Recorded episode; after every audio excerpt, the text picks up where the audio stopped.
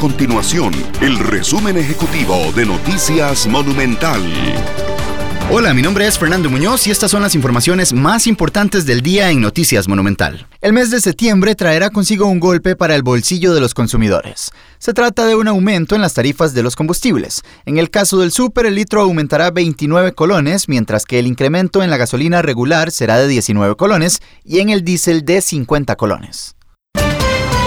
Además, el uso de las mascarillas en espacios públicos cerrados será obligatorio en Costa Rica a partir del próximo 9 de septiembre. La fecha coincide con la entrada en vigencia de la fase de apertura controlada en zonas bajo alerta naranja, donde se permitirá una mayor actividad comercial.